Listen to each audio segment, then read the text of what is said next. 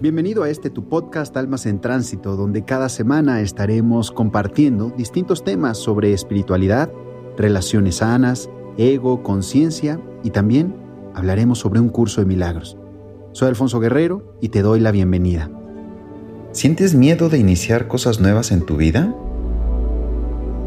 Querido, querida, ¿cómo estás? Soy el coach Alfonso Guerrero y te doy la bienvenida a este episodio número 48, ya 48 de este nuestro podcast Almas en Tránsito.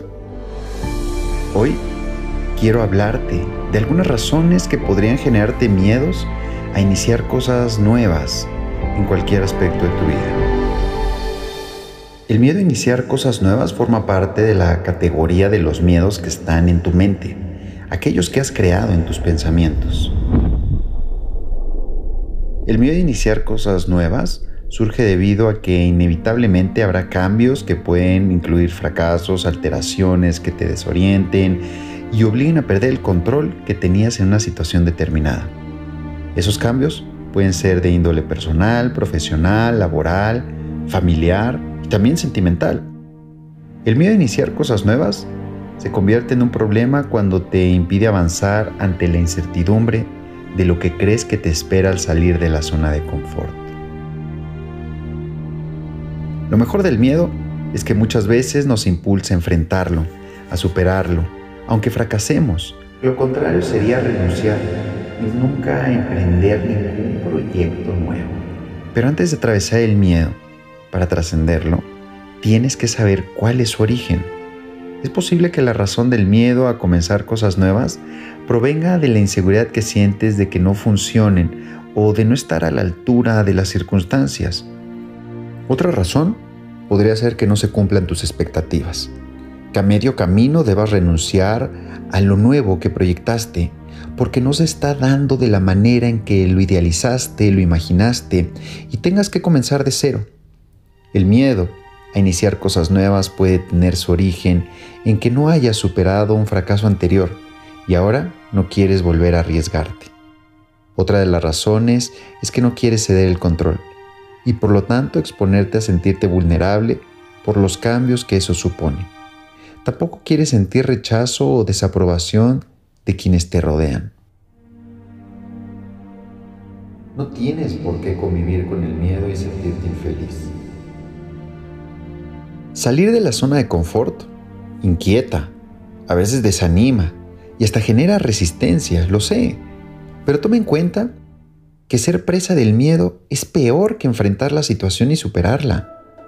Enfrentarás tus miedos, tomarás decisiones, harás cambios en tu vida y sentirás satisfacción, lo que a la vez te hará tomar nuevas decisiones que te harán sentir más segura y por lo tanto feliz. Pero, ¿qué pasa si lo intentas y fracasas? Pues lo vuelves a intentar. ¿Y qué pasa si no haces nada? Si estás en paz, porque estás tranquila con tu decisión de no iniciar algo nuevo, no pasa nada. Pero si esa decisión no te da paz, si sigues sintiéndote enojada, frustrada, tienes que ponerle algún remedio, hacer algo distinto. ¿Cómo puedes superar el miedo a iniciar cosas nuevas? Lo mejor de tu mente es que puede obedecer a tu intención de visualizar un futuro de logros.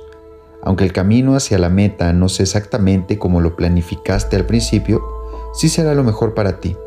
Si todas las decisiones dependen de ti, tómalas con conciencia y esté responsable de las consecuencias. Para bien o para mal, tendrás que asumir lo que venga. Es posible que los resultados que esperas no los veas en el tiempo que dedujiste o imaginaste, pero esta no puede ser una razón para renunciar si sientes en tu interior que es lo que verdaderamente deseas para ti. Ten paciencia cuando decidas emprender cosas nuevas. Anímate a realizar una práctica espiritual para superar tu miedo e iniciar cosas nuevas. Con el estudio y la práctica del curso Milagros, por ejemplo, es posible que lo logres.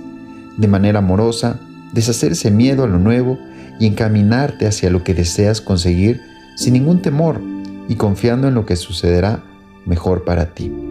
Y tal vez tú te preguntes, ¿y por qué Alfonso Guerrero nos habla tanto del curso de milagros? Querida, por una simple razón. es lo que más ha cambiado mi vida. De todas las prácticas espirituales que yo he tenido, de todos los maestros que yo he tenido, de todas las terapias que yo he tenido, el curso de milagros es lo que realmente ha potencializado lo que soy.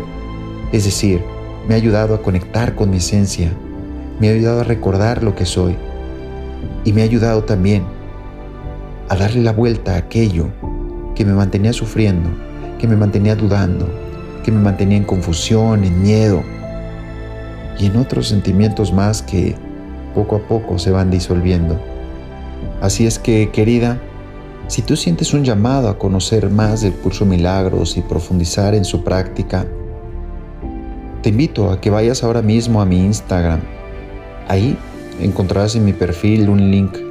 Dale clic ahí para que puedas suscribirte ya sea a la lista de espera o tal vez tengas suerte y están justo abiertas las inscripciones a una nueva generación.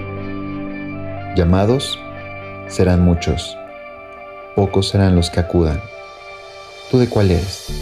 ¿De los que escucha el llamado y acude? ¿O de los que escucha el llamado y lo deja pasar. Gracias por tu tiempo, te habló el coach Alfonso Guerrero. Nos vemos en el próximo episodio de este nuestro podcast Almas en Tránsito. Namaste.